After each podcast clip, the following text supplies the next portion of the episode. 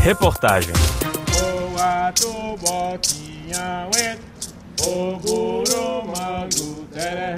Entoando cantos tradicionais em homenagem ao Rio Doce destruído pela mineração, lideranças do povo Krenak, representantes quilombolas, famílias de vítimas, prefeitos e procuradores de 15 cidades de Minas Gerais ocuparam a porta da Corte de Justiça de Londres.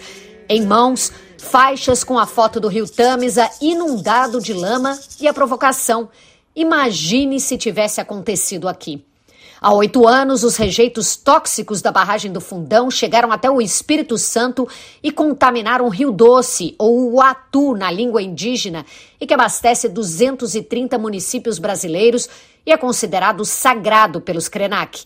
Cerca de 600 deles ainda resistem às margens do rio, me explica Marcelo Krenak, uma das lideranças que lembra do 5 de novembro de 2015, quando a barragem desabou. Desde a, a, aquele dia onde assassinaram o nosso rio, o nosso povo sofre todos os dias o mesmo crime, porque o nosso rio está ali, mas nós não podemos fazer contato. Então o rio é vida para o povo Krenak. E hoje estar aqui é, é buscando uma justiça, é dizer que eles foram lá e tiraram o que de melhor nós tínhamos. Nós estamos aqui buscando que eles devolvam uma parte para nós. Era ré.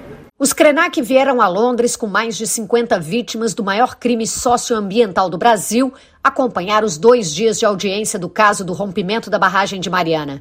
As sessões na corte inglesa definem o cronograma de julgamento marcado para outubro, que, em caso de condenação, pode custar às mineradoras BHP e Vale, controladoras da Samarco, que operava a barragem, indenizações que chegam a 230 bilhões de reais em danos reparatórios. Muito emocionada, Giovana, que perdeu o filho Tiago, de 7 anos, diz que, embora lute diariamente por justiça, não há um centavo que compense sua dor. Tem valor que pagam a vida de um filho, porque você sofre todos os dias, todos os dias que você acorda, seus dias cinzentos.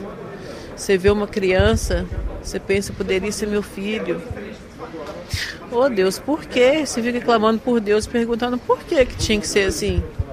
Mas você não acha a resposta, porque a resposta está na nossa frente, a ganância. A ganância, o dinheiro fala mais alto em tudo. Mas que não assassina desse jeito. Que dói demais. Dói muito.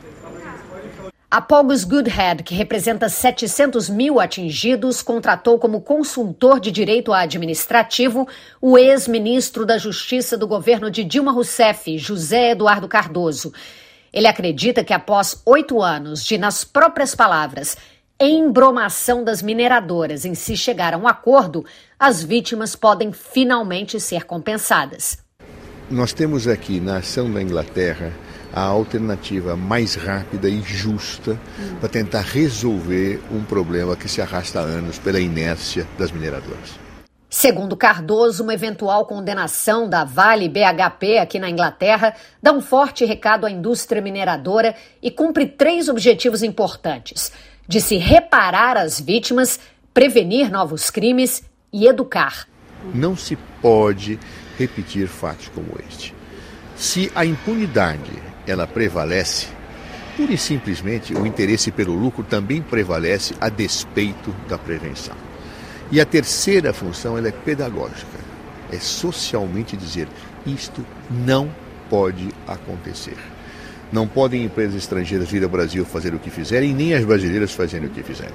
Então, eu acho que esta situação, essa tríplice função, recomposição, claro, prevenção e dimensão pedagógica são as três perspectivas que caracterizam um sucesso desta ação na Inglaterra. No quesito prevenção, o prefeito de Mariana, Celso Cota, diz que está investindo no fortalecimento da Secretaria de Meio Ambiente e na fiscalização das minas que continuam muito ativas na cidade. Foi o legado que o crime, ainda sem fechamento, deixou. No Brasil, nós temos aqui aquela máxima de que a justiça ela tardia, mas ela chega. Muitas vezes faz com que a justiça seja ineficaz porque ela tem que vir a tempo de curar as feridas. Em Mariana, a ferida está só se abrindo. Desde 2018, a anglo-australiana BHP enfrenta nos tribunais de Londres essa que é a maior ação ambiental coletiva do mundo. Em 2022, quando a corte inglesa confirmou a jurisdição do caso, a empresa entrou com pedido para que a Vale também respondesse pelo pagamento de eventual indenização. Depois de recorrer e perder todos os recursos apresentados, a Vale foi finalmente incluída no processo. Na porta dos tribunais em Londres, Tatiele Monique Estevam, representante de quatro comunidades quilombolas de Minas Gerais, tratou da palavra justiça com reserva, mas disse que falar e ser ouvida já é um belo começo. É extremamente é, gratificante estar aqui, inserido dentro desse processo, porque aqui a gente não fala só de um processo de reparação, a gente fala sobre a história do povo quilombola, né? A gente traz ao mundo quem somos nós e por que é que nós lutamos para que sejamos ouvidos. É, então é extremamente importante participar desse processo, ao mesmo tempo que é doloroso, porque nós estamos falando de mais de oito anos, né?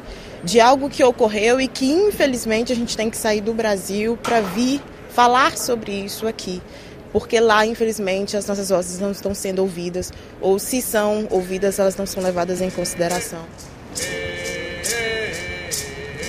De Londres, Yula Rocha para a Rádio França Internacional.